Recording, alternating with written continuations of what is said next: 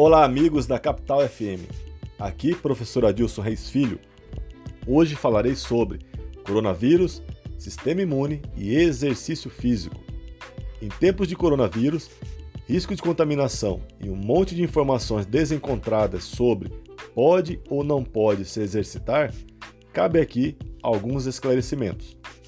O primeiro ponto a ser observado é a manutenção da boa higiene corporal, lavar as mãos e usar álcool em gel sempre que possível, bem como evitar aglomerações, entre outras precauções para não se contaminar. O sistema imune de pessoas idosas geralmente apresenta decréscimo das suas funções, estando assim mais suscetíveis ao contágio do coronavírus ou outro. A manutenção do sistema imune eficaz se dá por meio de uma boa alimentação, boas noites de sono e prática regular de exercícios físicos.